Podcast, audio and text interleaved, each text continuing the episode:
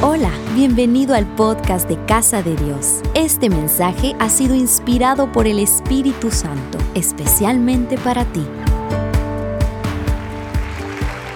Si estás anotando, el título de esta enseñanza se llama El burro, los ladrones y Osana. El burro, los ladrones y Osana. Te quiero leer dos versículos para comenzar. Uno de los versículos es lo que hemos estado leyendo por las últimas tres, cuatro semanas. El pastor Gerson, mi papá, nos pudieron guiar por las últimas tres semanas en lo que nosotros estamos aprendiendo y hablando estos domingos, que es vida abundante. Creemos que el Señor tiene un regalo de parte de los cielos para ti y es vida y una vida en abundancia. Levanta tus manos al cielo y decir conmigo, Dios, yo sé que tú tienes para mí vida en abundancia. Amén. Amén. Es lo que el Señor nos quiere dar a nosotros. Sí, y hemos aprendido qué quiere decir esa vida en abundancia, qué quiere decir esa vida en prosperidad. La escritura dice que prosperes en todas las cosas como prospera tu alma. No necesariamente está hablando solo de bienes materiales, hay algo más que quiere de parte el cielo para tu vida y es que tengas una vida en abundancia, que tu corazón tenga vida, vida en abundancia, que todo lo que rodee tu vida sea abundante también. Y eso está en Juan capítulo 10, versículo 7. Se los voy a leer en Nueva Biblia de las Américas. Dice, entonces Jesús les dijo de nuevo, en verdad les digo, yo soy la puerta de las ovejas, de mis ovejas. Todos los que vinieron antes de mí, ¿cuántos? Todos, ¿verdad? Son ladrones y salteadores, pero las ovejas no les hicieron caso. Yo soy la puerta, si alguno entra por mí, será salvo. Hay una salvación que Dios nos ha dado a cada uno de nosotros. ¿Y cuánto celebramos esa salvación en nuestra vida? Hay, hay salvación. Si alguno entra por mí será salvo. Y entrará y saldrá y hallará pasto. No solo hay salvación, hay pasto. Hay un lugar verde para ti. Lo podemos ver de esta forma. Viene Jesús y te trae salvación, pero también quiere traerte una, no solo quiere darte vida, quiere darte una vida en abundancia. Hay una salvación, pero hay un establecimiento del reino de Dios en tu vida. Y vamos a aprender cuál es la diferencia entre ser salvo y establecer el reino de Dios en nuestra vida.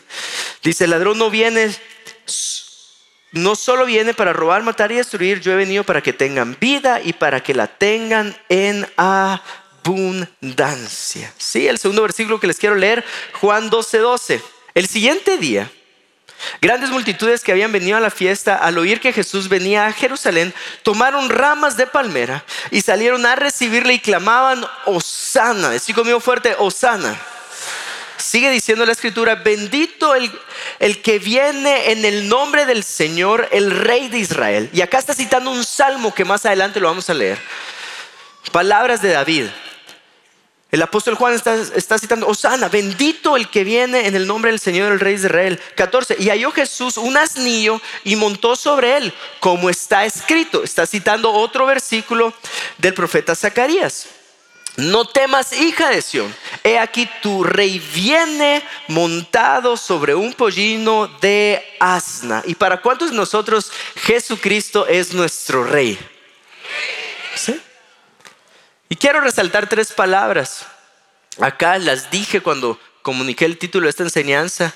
Las, tres palabras son el burro, los ladrones y Osana. El burro. El burro. Cuando el apóstol Juan dice, viene montado en un pollino, el hijo de un as, de una asna, sí, el pollino. Cuando viene montado, está citando a Zacarías y quiero que leamos Zacarías 9:9. Y espero que estés ágil con tus manos y tus dedos porque vamos a leer bastante Biblia el día de hoy. Más que en el primer servicio, porque los del segundo les gusta más la Biblia, ¿verdad? Alégrate mucho, hija de Sión, da voces de júbilo, hija de Jerusalén. He aquí tu rey vendrá a ti, justo y salvador, humilde, cabalgando sobre un asno, sobre un pollino, hijo de asna. El mismo versículo en Nueva Biblia de las Américas dice, regocíjate, sobremanera, hija de Sión. Da voces de júbilo, hija de Jerusalén. Tu rey viene a ti justo y dotado de salvación, humilde, montado en un asno, en un pollino, hijo de asna. Y mira lo que dice, está contrastando contra el gobierno de los hombres, el imperio que los hombres solemos crear, que nos gusta crear. Destruirá el carro de Efraín y el caballo de Jerusalén y el arco de guerra será destruido. Él hablará paz a las naciones y su dominio será de mar a mar y desde el río hasta los confines de la tierra. ¿Les parece si declaramos eso como iglesia? Levanta tus manos al cielo y di conmigo, Jesús, nosotros deseamos que tu dominio sea sobre toda la tierra. Amén. Amén.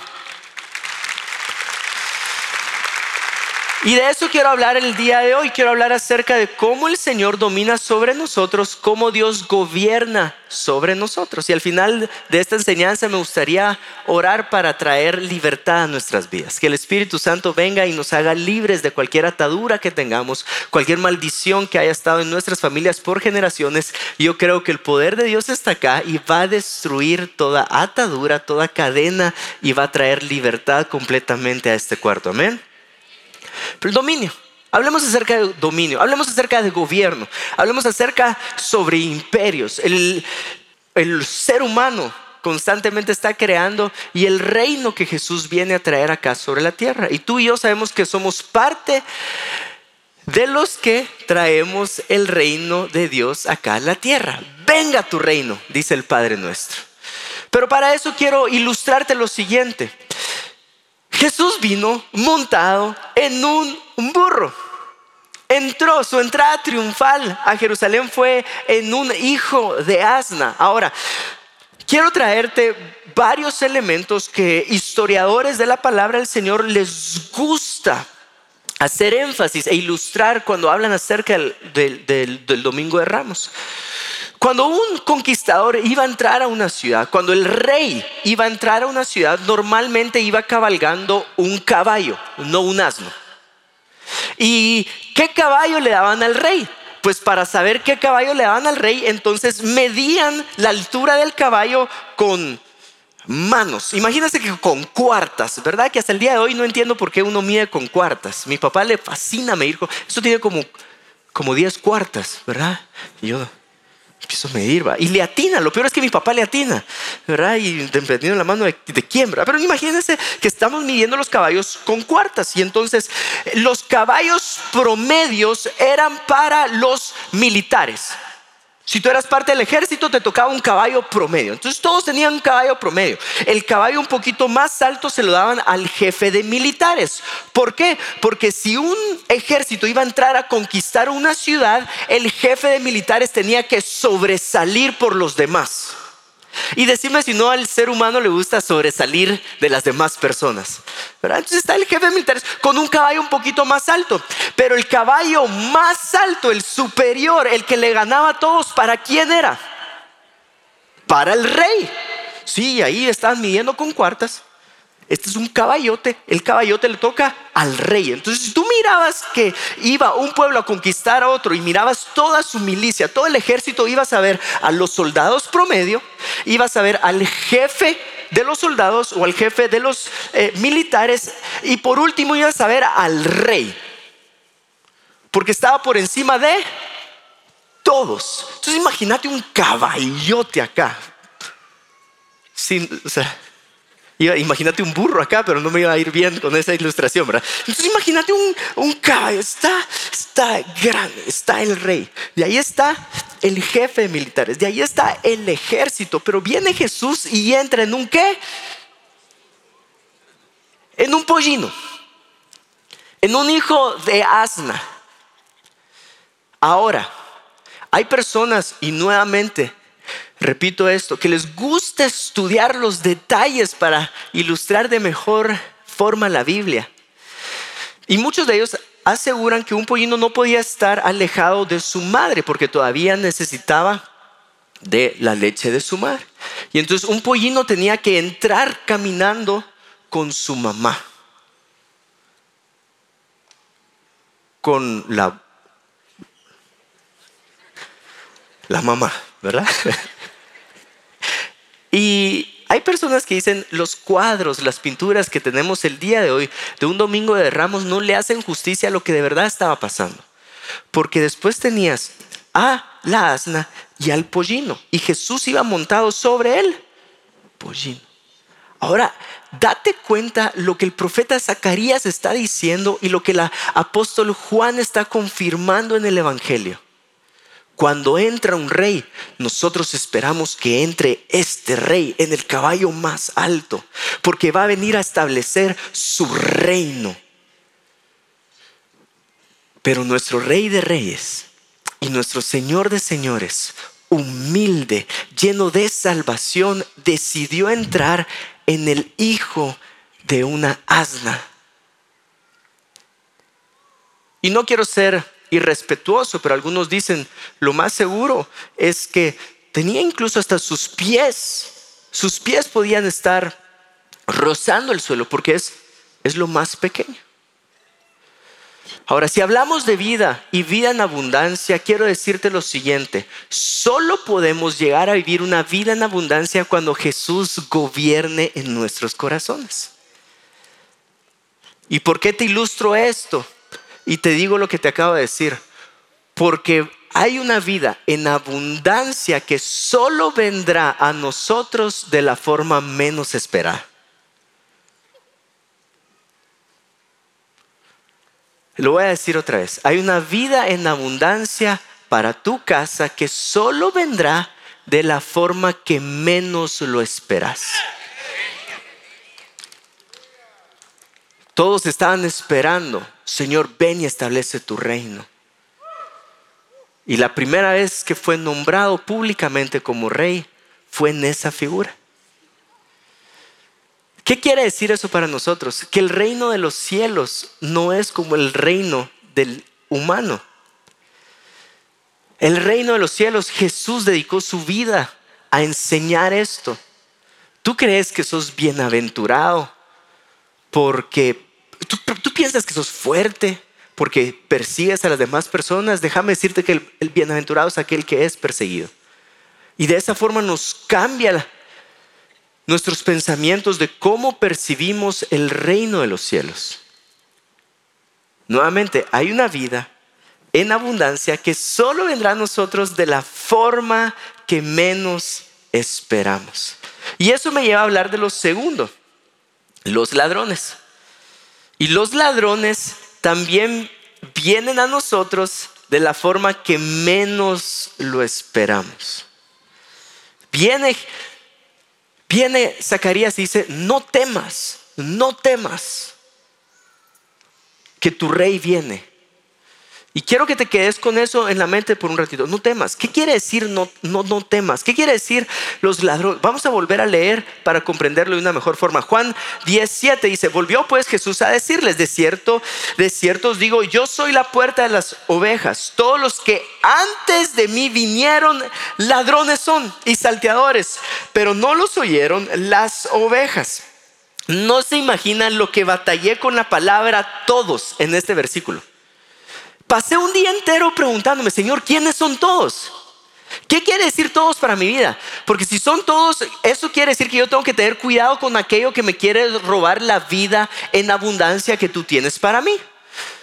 Y busqué explicaciones por todos lados. Escuché lo que mi papá nos enseñó en las últimas semanas. Le, pregunté a un grupo de pastores que tengo, les mandé el versículo y les digo, ¿qué creen ustedes con todos? Y todavía no encontraba una respuesta. Entonces voy delante del Espíritu Santo y le digo, Señor, ¿qué quieres decir con todos? Y el Espíritu Santo me responde lo siguiente. ¿Todos son? Todos. Todos. Yo, ¿cómo así todos? Porque están los falsos maestros, ¿verdad? Están los fariseos que se las llevaban de superiores a los demás. Están los profetas, están los reyes, está Moisés, está David. ¿Qué querés decir con todos? Y el Espíritu Santo me volvió a decir, todos son todos. ¿Cómo así? Te lo voy a poner de otra forma para que lo podamos comprender de mejor manera. Todo lo que no apunta a Jesús es un ladrón de la vida en abundancia que Dios quiere para ti. Una vez más, todo lo que no apunta a Jesús es un ladrón de la vida en abundancia que los cielos tienen para ti. ¿Dónde lo encuentro yo? Por eso les dije, mucha Biblia. Lucas 9, 28. Sí, si no tenés eh, la Biblia o las escrituras, lo puedes seguir en pantallas. Lucas 9, 28 dice, aconteció como ocho días después de estas palabras que tomó a Pedro y a Juan y a Jacobo y subió al monte a orar. Y entre tanto que oraba, le aparecía la apariencia de su rostro se hizo otra y su vestido blanco y resplandeciente. Y aquí dos varones que hablaban con él, los cuales eran, ¿qué dice? Moisés y Elías. Entonces estaba Jesús. Imagínate que tú sos Pedro, Juan o Jacobo, cualquiera de ellos. Sí, yo prefiero ser Juan porque corría más rápido que Pedro. Pero entonces ahí está. Y, estaba Jesús, Elías y Moisés. Recordaba un versículo ahorita. ¿Sí? Cuando Jesús dice, quiero que sepan, en esto se resume la ley y los profetas. ¿Qué es, lo que viene después? Que os améis unos a los otros como yo los he amado. ¿Sí? Ámense los unos a los otros. Si estás a la par de alguien al cual amas, codiarlo y decirle, amame tanto, amame con un, con un pedazo de carne en, en la tarde, ¿verdad? que te lleve a la carnicería más cara que te puedas imaginar y decirle, si de verdad me amas, llévame ahí. entonces, en esto se resume la ley y los profetas. Decir conmigo fuerte ley, ahora decir profetas. Y Moisés a quién representa? A la ley. Y Elías a quién representa? A los profetas. Todos los que antes de él vinieron. Yo no solo estoy hablando de los malos, de los malos maestros, estoy hablando de todos los que antes de Jesús vinieron. Y teneme paciencia, porque falta mucho para llegar a, donde quiero llegar. Y entonces está la... Y, cuando Pedro vio eso, te lo voy a seguir citando, no te lo voy a leer porque hay mucho que leer. Y, y cuando, cuando Pedro mira eso, dice, quedémonos acá. Construyámosles un altar porque tengo al, máximo ministro del Antiguo Testamento, tengo al máximo profeta del Antiguo Testamento y quería darle espacio y lugar a la ley y los profetas, pero vino una voz del cielo que dijo, este es mi hijo amado a él que escuchar. ¿Por qué? Porque los profetas apuntaban a quién? A Jesús. ¿Y la ley a quién apuntaba? A Jesús. Entonces, si alguien ponía la ley por encima de Jesús, era un ladrón de la vida y de la vida en abundancia que Dios les tenía para ellos. Y puedes leer todas las escrituras y te vas a dar cuenta cuánto problema tenía Jesús con los fariseos y los intérpretes de la ley. Y aquellos que ponían a los profetas por encima de Jesús también era un ladrón para la vida y la vida en abundancia. Corintios, 2 Corintios 3:7. Y el ministerio de la muerte grabado con letras en piedras fue con gloria, tanto que los hijos de Israel no pudieron fijar la vista en el rostro de Moisés a causa de la gloria de su rostro, la cual había de, perecer. 8. ¿Cómo no será más bien la gloria del ministerio del Espíritu? Porque si el ministerio de condenación fue con gloria, mucho más abundará en gloria el ministerio de la justificación. Y nuevamente está diciendo, si tú pones algo por encima de Jesús, te va a robar la vida y la vida en abundancia. Te voy a contar un ejemplo personal y de ahí me voy a un ejemplo en la Biblia para ilustrarte lo que estoy diciendo. Nuestra carne tiende a querer hacerle altares a lo que no es Jesús o a la que no es la enseñanza de Jesús. Y puede ser muy sutil muchas veces. Lo he contado antes, pero me voy a tomar la oportunidad para volverlo a contar. Un día mi papá estaba enseñando acerca del Padre Nuestro. Y yo estaba en primera fila junto a mi hermano Cachito. Y mi papá hace la siguiente pregunta que me gustaría hacerla el día de hoy. Dice, ¿cuántos de ustedes piden perdón antes de pedirle algo al Señor? Y yo levanté la mano. ¿Cuántos de ustedes, puedo hacer esta pregunta? ¿Cuántos de ustedes le piden perdón a Dios antes de pedirle algo? Ah, genial. Y yo tenía la mano así, en alto, como cada uno de ustedes. Y cuando la tenía en alto, mi hermano Cachito me codea y me dice, Juanetes, ¿qué te pasa? Bájala. Mi papá ha enseñado que no es así. Y yo, ah, cachetes, es en serio. ¿Tú de verdad le pedís algo a Dios antes de pedirle perdón? Y le hice una cara así como de disgusto, como de asco. A ver. Entonces mi papá sigue la enseñanza y dice, pues todos ustedes están mal. Y yo así, mira. Porque el Padre nuestro nos enseña a pedir primero por el pan antes de que nos libre de nuestras ofensas. Date cuenta, ¿qué es lo que estaba haciendo mi corazón? Mi corazón estaba poniendo ley antes de Jesús. Porque yo me quiero sentir confiado antes de pedirle a Jesús. ¿Y de dónde viene mi confianza? De mis méritos. Y se nos olvida algo, la paternidad de Dios para nuestra vida no viene por tus méritos. La paternidad de Dios para nuestra vida viene por el sacrificio que Cristo Jesús hizo en la cruz por cada uno de nosotros. Eres libre por su sangre, eres justificado por su sangre. Su sangre cubre multitud de faltas y multitud de pecados. Y en vez de confiar en el amor de Jesús para mi vida, yo estaba confiando en mi capacidad de rendir cuentas a Dios y si empato con Dios, entonces le puedo pedir. ¿Por qué te digo esto? Porque los ladrones de una vida y una vida en abundancia también vienen como no los esperamos.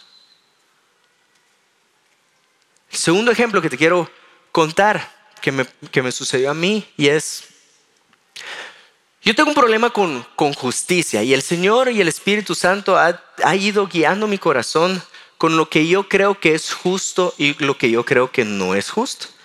Mi papá hasta el día de hoy bromea conmigo y me dice que sí, que tengo que seguir aprendiendo, ¿verdad? Papá, yo sé que estás viendo esto, créeme, sigo en las manos del Señor, sigue orando por mí, ahí voy. Pero de pequeño eh, llegaba yo con mi papá y le decía, papá, es que no es justo. No es justo. Y un caso, se lo, dije muchísimas veces, pero un caso en particular me recuerdo, y es un día que estaba queriendo motivar a mis hermanos, a uno de ellos, para, eh, no voy a decir el nombre, pero es mi hermano, no mi hermana. Eh, a que sacara mejores notas. Y creo que le ofreció algo así como una bicicleta o un videojuego. Yo llegué, mira, espero que no sea mala palabra para usted, pero así encachimbado, ¿verdad? Y le digo, papá, es que no es justo, no es justo que, que le ofrezca, si yo te saco buenas notas, ¿por qué, por qué a, a mí no me ofreces eso, ¿verdad? Y dijo, uy, este niño viene descompuesto con el término de justicia. Porque la justicia no podemos decir que es mala. Todos podemos estar parados en el mismo lugar y afirmar que la justicia es buena. ¿Sí? Tú que eres lo justo. El problema es que yo pongo la justicia como yo la percibo por encima de lo que Jesús me ha enseñado. ¿Dónde me puedo dar cuenta yo? Un día estaba hablando con una persona que quería reconciliar su matrimonio. Y me decía, Juan Diego, por favor, ayúdame. Y esta persona estaba queriendo reconciliar su matrimonio a pesar que su pareja fue quien le falló. Y, la conversación siguió y, le dije, pero ¿por qué, ¿por qué estás batallando? Y me dijo, lo que pasa es que no siento que sea justo que yo tenga que poner de mi parte para reconciliar el matrimonio si fue la otra persona quien falló. Bueno, hablemos de justicia. Justicia en términos de quién. Porque justicia en términos de hombres, yo te diría, es justo que la otra persona sea quien se acerque y quiera reconciliar el matrimonio. Pero justicia en términos de Jesús no fue lo contrario lo que Él hizo con nosotros. ¿Acaso se nos olvida que Eclesiastés dice, dos son mejor que uno, porque si uno cae, el otro lo levanta? ¿A quién le pone la responsabilidad el Señor? ¿Al que está en el suelo o al que está de pie? Al que está de pie, una forma profética en decir, el día que nosotros le fallamos como humanidad, ¿quién fue el que dio su vida por nosotros? Jesús injustamente fue a la cruz para darnos la salvación, No sé si me estoy explicando. Entonces, justicia en, términos de quién. Es que lo justo es que esa persona venga a reconciliarse conmigo. Lo justo es que el que me estafó se ponga a cuentas conmigo. Lo justo es que la herencia se parta por igual entre hermanos. Lo justo es ojo por ojo y diente por diente. Pero tú sabes a qué versículo me lleva eso. Mateo 5:38. Oíste que fue dicho ojo por ojo y diente por diente. ¿Quién dijo eso? Moisés. Es la ley de Moisés la que está citando. Pero yo os digo, no resistáis al que es malo, antes a cualquiera que te hiera en la mejilla derecha, vuélvele también la otra.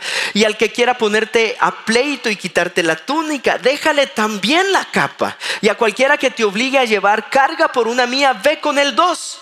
Al que te pida, dale. Y al que te quiera tomar de ti prestado, no se lo rehuses. Oíste que fue dicho, amarás a tu prójimo y aborrecerás a tu enemigo. Pero yo os digo, amad a vuestros enemigos, bendecid a los que os maldicen, haced bien a los que os aborrecen y orad por aquellos que os ultrajan y os persiguen.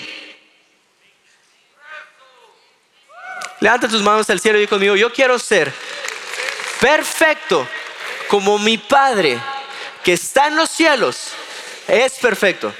Amén. Amén.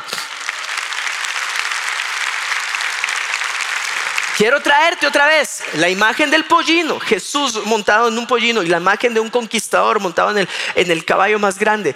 Viene Zacarías y dice, no temáis, no temáis, porque tu rey viene. Si volteas a ver tu rey encima de un pollino es como, uy, uy, uy, uy, uy. Me da ñañaras si Él es mi rey. Ahora, quiero compararlo con el versículo que te voy a leer. Juan Diego, lo que pasa es que si yo pongo la mejilla, la otra mejilla, cuando me pegaron en la primera mejilla, pareciera que, que soy débil. Si yo perdono aquel que me debe, pareciera que soy débil. Y cruzamos los brazos y decimos, no, lo que pasa es que si yo no pongo un límite, la gente va a pasar encima mío.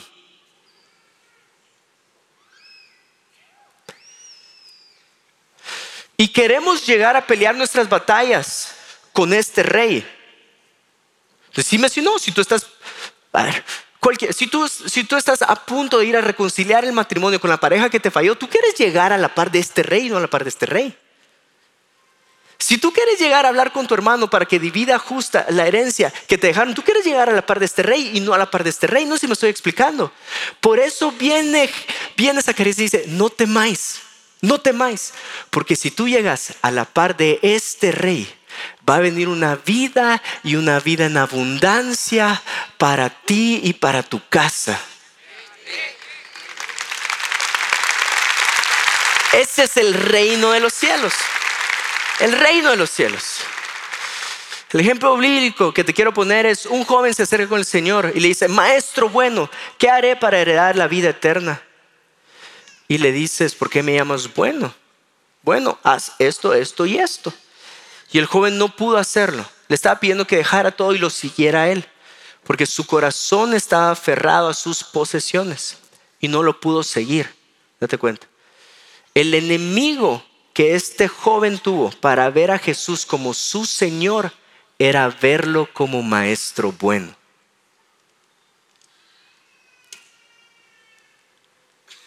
Y entonces te quiero hacer la siguiente pregunta. ¿Cómo ves tú a Jesús? ¿Solo como un maestro bueno o como el Señor de tu vida? Y eso me lleva a la última palabra en los minutos que me quedan. Osana, mi tercer punto, Osana, Osana, Osana. Vamos al salmo que citó eh, Jesús. Dice Salmo 118, 25. Te rogamos, oh Señor, sálvanos ahora. Levanta tus manos al cielo y di conmigo, te rogamos Dios, sálvanos ahora. Este sálvanos ahora es Osa es sálvanos y na es ahora. Osana significa sálvanos ahora. Sálvanos ahora.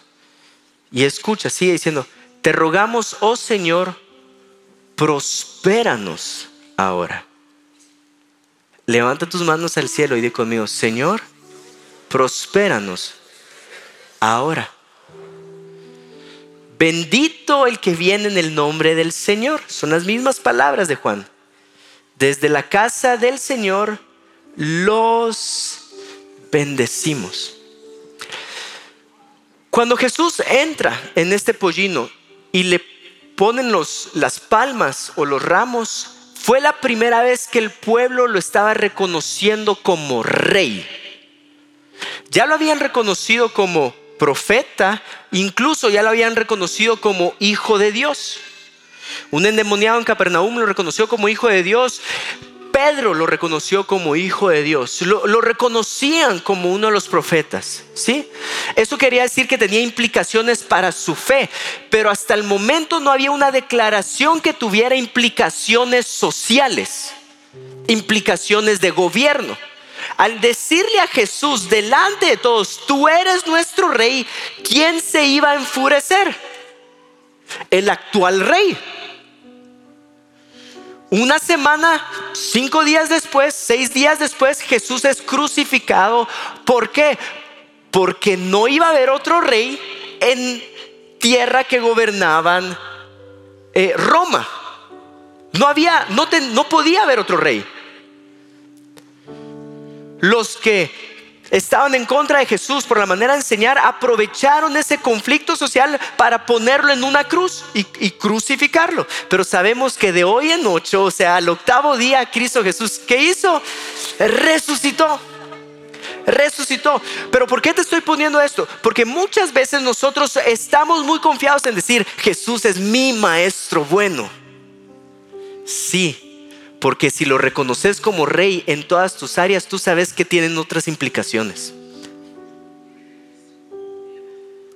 Me gusta reconocerlo como maestro, bueno, porque si lo reconozco como rey, él tendría que venir a ordenar mi noviazgo. Y eso quiere decir que tengo que dejar de consentirme, de vivir el noviazgo como Jesús no nos ha enseñado a vivir una relación. Yo lo reconozco como, maestro, bueno, pero si lo reconozco como rey, tendría que venir a ordenar mis finanzas. La forma de hacer negocios. Mejor me quedo reconociéndolo solo como maestro bueno. Vamos un paso más allá. Si yo lo tengo que venir a reconocer, si yo lo, tengo, si yo lo vengo a reconocer como rey en mi corazón, tendría que perdonar a aquellos que me deben. Pero perdonar a aquellos que me deben, siento que estaría entrando con alguien montado en un pollino. Viene Jesús y dice, ¿de verdad quieres vivir una vida en abundancia? Entonces perdonar rápido. Ay, no, Jesús, es que tú no sabes lo que me hicieron prospéranos ahora, dice el Salmo. Porque hay una verdad que se cumple ahí. Un mal gobierno en nuestra vida nos lleva a sequía. ¿Dónde lo puedes ver? Todos podemos ver o hemos tenido la oportunidad de ver un caso de una persona que se llenó de vicios. ¿Qué fue lo que hizo el vicio en su vida? Le vino a quitar todo la felicidad de su corazón. Empezó por ahí, después se fue a la cuenta de ahorros que tenía. Porque un mal gobierno, lo voy a decir de esta forma, te lleva a la escasez, a la pobreza. Y un buen gobierno te lleva a la abundancia, a los pastos verdes que leímos al principio. Y eso no solo se cumple en la vida de cada uno de nosotros, se cumple de forma social también. Tú puedes ver un país, un país con un buen gobierno prospera, un país con un mal gobierno puede ser llevado a la escasez. ¿Quién gobierna tu vida? Solo va a venir una vida en abundancia cuando tú dejes que el rey que vino montado en un pollino gobierne tu vida. Con este ejemplo quiero terminar. Hace febrero del 2020, antes que entrara pandemia, ¿sí? Tuve la oportunidad de hacer un viaje a Estados Unidos de una persona creyente que es muy próspero en Estados Unidos. Esa es una persona que se encarga de ponerle las antenas a las telefonías de Estados Unidos. Sí, es muy próspero. Y esta persona le gusta mucho estar en moto y invitó a cinco pastores para que hicieran un viaje con él en moto, entre ellos su servidor, ¿verdad? Eh, ahí soy medio loco para montar moto, ¿verdad? Discúlpeme, iglesia. Pero estábamos en, en ese viaje cuando esta persona nos cuenta una historia que tuvo con su yerno. Y, estaba teniendo esta historia con su yerno y su yerno estaba haciendo unas inversiones, hizo malas unas inversiones, em, vino una deuda a, su casa y entonces le fue a pedir ayuda a su suegro. Su suegro que es muy, muy, muy próspero. Y le fue a pedir el dinero que necesitaba. Llegó, mira, necesito que me des este dinero. Y el suegro le dijo, voy a aprovechar a darle una lección, ¿verdad? No, que él no piense que solo es solo por así yo lo voy a venir a, solucionar sus problemas. Y entonces, sí, está bien, yo te voy a ayudar. Cuando tuvieron la cita para la ayuda, le entrega un libro. No me recuerdo qué libro. Sí, ahorita le voy a poner salsa a la historia. Imagínense que era en honor al Espíritu Santo. No sé, bueno, eh, imagínense que era padre rico, padre pobre. Y le dijo: Aquí está la solución para el problema que tenés. El yerno agarró el libro enfurecido y dijo, no puedo creer que él no esté dispuesto a ayudarme. Sí. O sea, tan fácil que es para él. Eso ni siquiera lo hubiera quitado el punto 000000001 de su cuenta bancaria. Salió de la reunión y tira el libro a la basura. Y se fue.